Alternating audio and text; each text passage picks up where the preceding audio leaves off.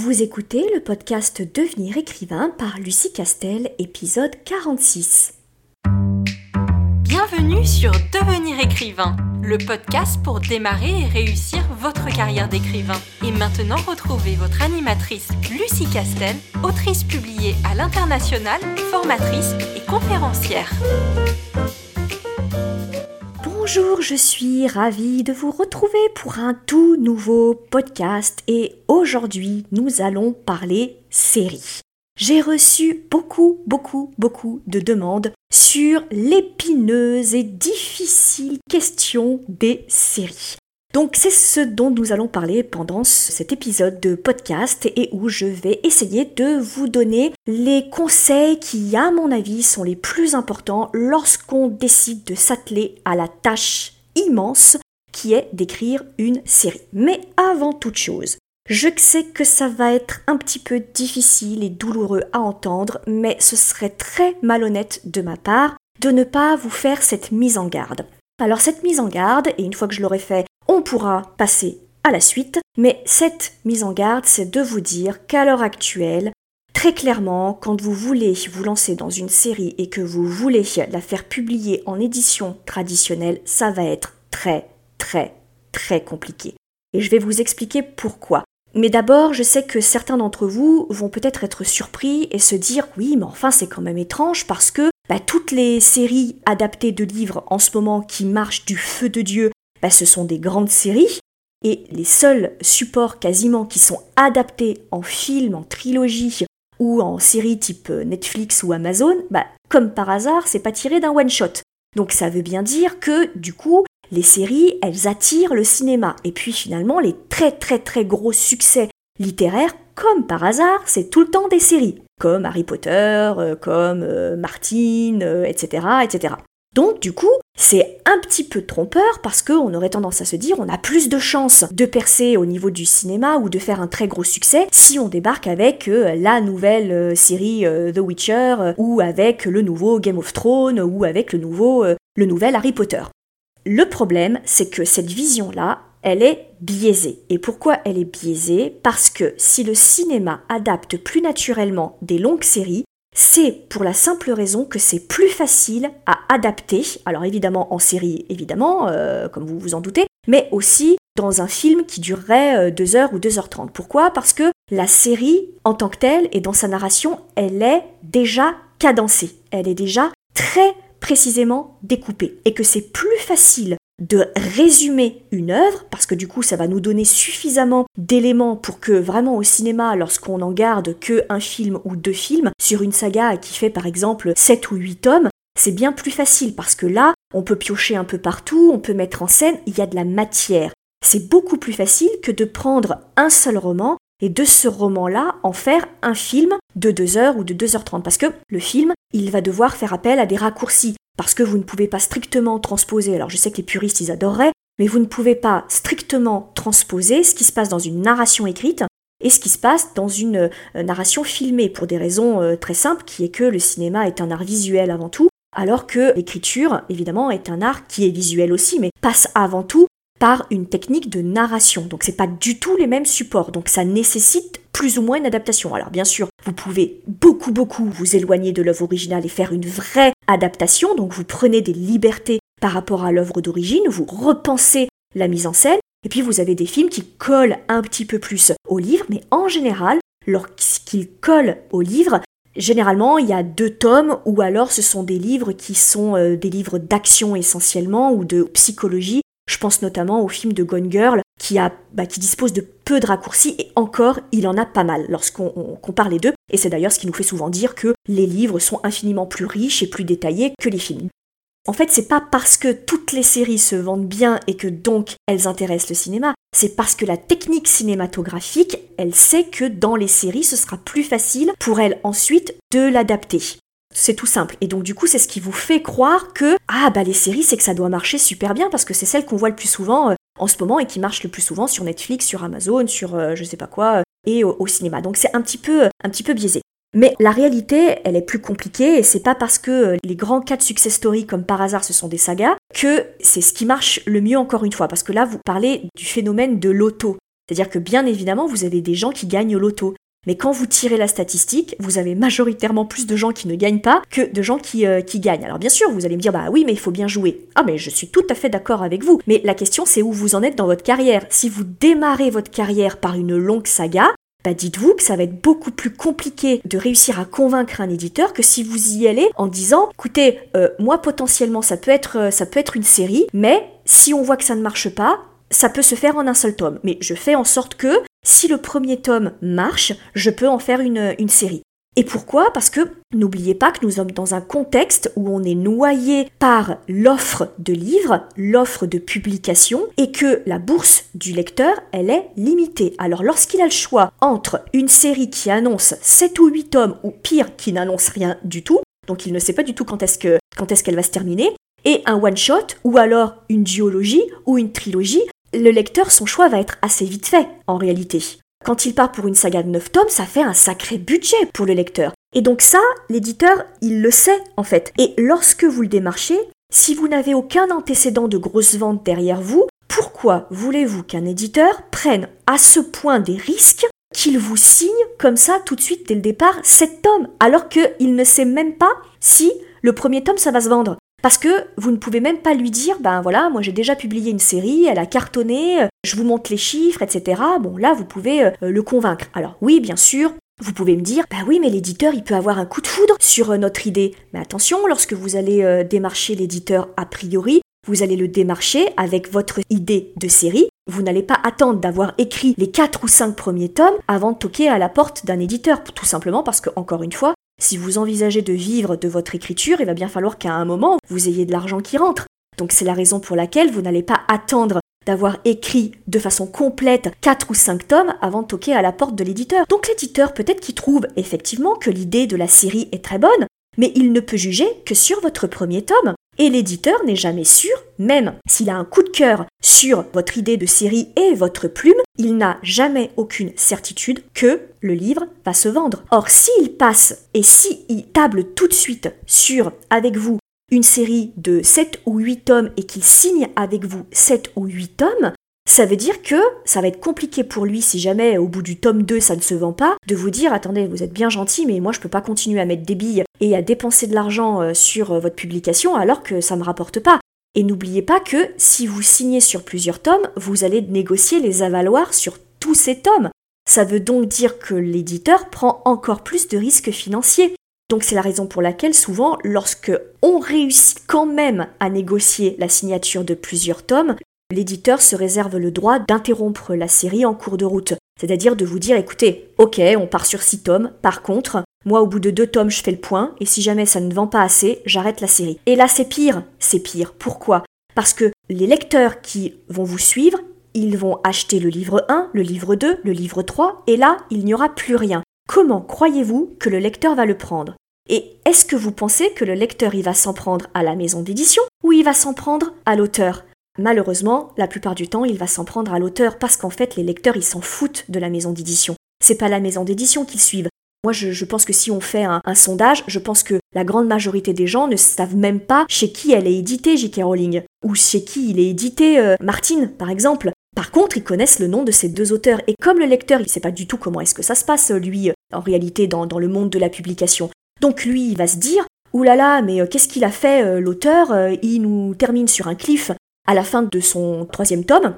Et sauf que là, on vient de nous annoncer que la série, elle était annulée. Et il y a encore pire, c'est que l'éditeur pourrait communiquer sur les raisons qui l'ont poussé à arrêter la série, parce que je l'ai déjà vu faire, et un éditeur qui dirait bah oui, mais malheureusement, on arrête la série parce qu'elle se vend pas. Alors là, au niveau de la réputation de, de l'écrivain, c'est très très très mauvais. Donc tout ça pour vous expliquer pourquoi est-ce que parfois certaines personnes sont choquées lorsque je leur dis attention, attention avec les séries. C'est pas que je ne veux pas que vous écriviez des séries, et c'est pas parce que je ne crois pas que parmi les gens qui sont en train de m'écouter, il n'y a pas la nouvelle J.K. Rowling. J'en suis mais intimement persuadée. Il y a des talents extraordinaires sur les gens qui m'écoutent. Je le sais parce que je les vois dans nos formations devenir écrivain. Je vois le talent brut émerger. Donc je sais qu'il y a des plumes françaises extraordinaires. Mais je pense que stratégiquement, il faut le savoir. Il faut savoir que ça va être plus difficile. Et du coup, comme ça, vous êtes plus armé. Lorsque vous y allez pour défendre votre série, vous savez que ça va être compliqué. Donc, vous allez pouvoir développer des arguments en amont pour convaincre votre éditeur. Mais je pense que ce serait malhonnête de ma part de ne pas vous mettre en garde et de vous dire la fleur au fusil, mais oui, allez-y, bien sûr, partez sur 10 tomes, ça va passer crème et il n'y aura pas de problème. Moi, je vous dis juste, il y a une difficulté. Donc si vous voulez vous lancer, mais bien sûr, lancez-vous, écrivez ce que vous avez vraiment envie d'écrire, ne vous bridez pas, mais soyez futé, soyez stratégique et donc préparez votre argumentaire pour pouvoir faire passer cette série et parler le langage de l'éditeur et je vous dirai à la fin de ce podcast qu'est-ce que vous pouvez mettre en avant comme argument pour pouvoir le décider, ça me paraissait important. Bien, maintenant que j'ai fait cette mise en garde, eh bien, parlons d'écrire une série. Alors, les séries, on est bien d'accord, c'est à partir du moment où vous écrivez une histoire en plus d'un seul livre. C'est-à-dire que à partir du moment où vous avez deux livres, c'est une série. Trois livres, c'est une série. Simplement, vous allez souvent voir écrit que si c'est deux euh, livres, ce sera une duologie, et si c'est euh, trois livres, ce sera une trilogie. Mais trilogie, c'est évidemment, vous l'aurez compris, déjà une série. Et la série, elle est par opposition à ce qu'on appelle le one-shot. Et le one-shot, c'est un seul livre, et donc il n'y aura pas de suite euh, en l'état. Donc ça, c'est extrêmement important de le savoir. Parmi les séries, vous avez peut-être déjà vu d'autres types d'appellations dont je vais vous parler. Vous avez peut-être lu le terme saga. Alors, quelle est la différence entre la saga et la série? En fait, la saga, c'est une des formes que peut prendre la série.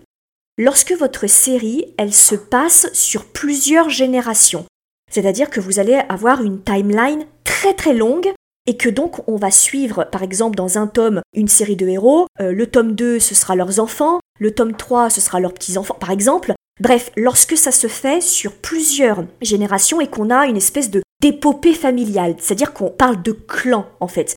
Et là, je vais vous citer par exemple Game of Thrones. Typiquement, Game of Thrones, c'est une saga. Parce que là, on voit des clans, des familles. Euh, la timeline est quand même assez importante, mais c'est ça en fait. Mais une saga est une série, on est d'accord. Et vous avez peut-être vu aussi plusieurs fois, euh, vous avez croisé cette expression-là. C'est ce qu'on appelle les séries en tomes compagnons. Alors qu'est-ce que c'est que ça? Alors les tomes compagnons, c'est en fait plusieurs livres qui évoluent dans le même univers, qui fait référence à des personnages qui étaient les héros du tome précédent, mais qui pourraient être lus de façon complètement indépendante et dans un ordre complètement différent. C'est-à-dire que si le lecteur le lit dans le bon ordre, il va voir que vous faites référence à des histoires qui ont eu lieu dans les tomes précédents, mais si quelqu'un veut le lire de façon différente, ça va pas gêner sa lecture. C'est ce qu'on appelle les tomes compagnons. Ça, c'est hyper, hyper efficace et facile à placer auprès d'un éditeur parce que comme ça, vous lui dites non, mais n'ayez pas peur, si jamais ça se vend pas, on peut euh, dire au lecteur, bah, si tu veux t'arrêter au tome 2, tu t'arrêtes au tome 2, si tu veux faire euh, trois tomes, tu fais trois tomes, et si tu veux faire qu'un seul tome, tu fais qu'un seul tome. Voilà, c'est pas tout à fait euh, la même chose, mais comme ça, vous savez de quoi on parle.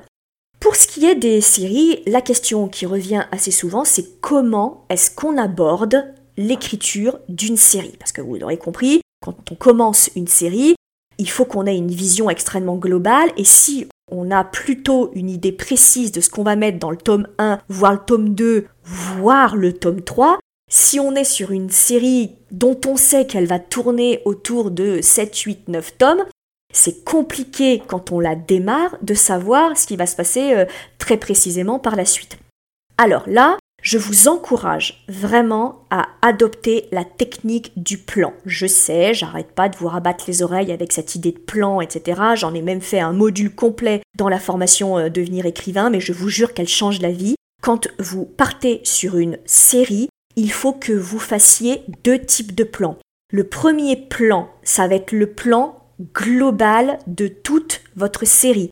C'est-à-dire en globalité, bien sûr vous rentrez pas encore dans le détail parce que vous n'en savez certainement rien, mais il faut que vous ayez une vision globale du découpage de votre narration par tome. Ça, c'est extrêmement important. Pourquoi? Eh ben, Typiquement, pour éviter qu'on se retrouve avec des tomes de mise en place, où globalement il ne se passe rien, et des tomes de transition, où globalement il ne se passe rien. Ça, c'est extrêmement important. Pour éviter ça, il faut que vous ayez une vision globale de l'équilibre de votre série sur les différents tomes. Alors encore une fois, vous ne rentrez pas dans le détail, mais par exemple, vous dites tome 1, il va se passer ça, et vous le résumez en quelques cases de votre plan. Tome 2, il va se passer ça. Tome 3, il va se passer ça, avec ce qu'on appelle les grands pivots. Là aussi, je, rabats les oreilles avec nos élèves avec euh, l'importance de savoir gérer des pivots dans un livre, parce que c'est ce qui rythme la narration et évite les effets euh, de longueur et ménage le suspense. Alors ces pivots, vous allez les gérer dans chaque tome, mais vous allez aussi les gérer sur la globalité de votre série. Ce qui veut dire que surtout, surtout, évitez de vous lancer dans l'écriture d'une série en vous disant, bon, je fais le tome 1, je fais le tome 2, puis on verra. Au fur et à mesure que j'écris, je verrai ce que je fais par la suite. Pourquoi? Parce qu'encore une fois, une série, elle est brillante quand des éléments que vous avez mis dans le tome 1 se retrouvent dans le dénouement du septième ou du huitième tome. Et ça, ça fait toute la série. Parce qu'on se dit, oh, waouh, waouh, je viens de me taper 8 tomes, et là, ce que je lis au huitième tome, les détails et les éléments qu'il avait mis dans le tome 1, mais déjà, ça annonçait ce qui se passait dans le tome 8. Pour ceux d'entre vous qui euh, sont des fans de la série Game of Thrones et notamment la série, euh, la série filmée de Game of Thrones, vous avez, je pense, vu de nombreux euh, commentateurs qui ont décrypté la façon dont ils ont filmé la saison 1 et qui ont dit Ah, mais vous avez vu ce détail-là dans le coin de l'écran C'était placé comme ça parce que ça annonçait déjà que dans la saison numéro je sais pas combien, ça allait annoncer ça. Ça, c'est jouissif. Alors, on verra que c'est ce qu'on appelle le foreshadowing et on en parlera euh, dans un podcast suivant. C'est une technique qui est d'une redoutable efficacité, mais pour que vous puissiez la réussir, il faut qu'à un moment et dès le départ, vous vous posiez et que vous ayez une vision globale dès le départ de votre série. Comment elle démarre, comment est le milieu et comment est la fin. Et ça, vous le faites sous forme de plan. C'est extrêmement important. Et le deuxième plan, eh bien ça, c'est le plan que vous faites, bien sûr, chaque fois que vous écrivez un roman, c'est-à-dire que c'est un plan de découpage de chapitres avec les pivots à l'intérieur, hein, vous savez, la technique des trois pivots, etc., euh, etc. Donc ça c'est basique, et vous faites un plan de découpage de, euh, de chapitres. Donc voilà, j'insiste, j'insiste, première, première règle absolument à respecter, c'est cette histoire de double plan que vous devez faire lorsque vous vous lancez dans une série. Ensuite, attention au niveau de cette technique. Attention à vos fiches de personnages. La difficulté dans une série, c'est que autant dans un one-shot, c'est plus facile parce que vous gérez l'évolution et la vraisemblance de votre personnage sur un livre. Donc c'est plus resserré, évidemment. Alors que le problème, c'est que sur une série, voire la saga, si vous faites une saga, votre personnage principal ou les personnages principaux vont passer par de multiples changements, des rebondissements. Euh, il va leur arriver évidemment bien plus de choses que lorsque vous faites un one-shot.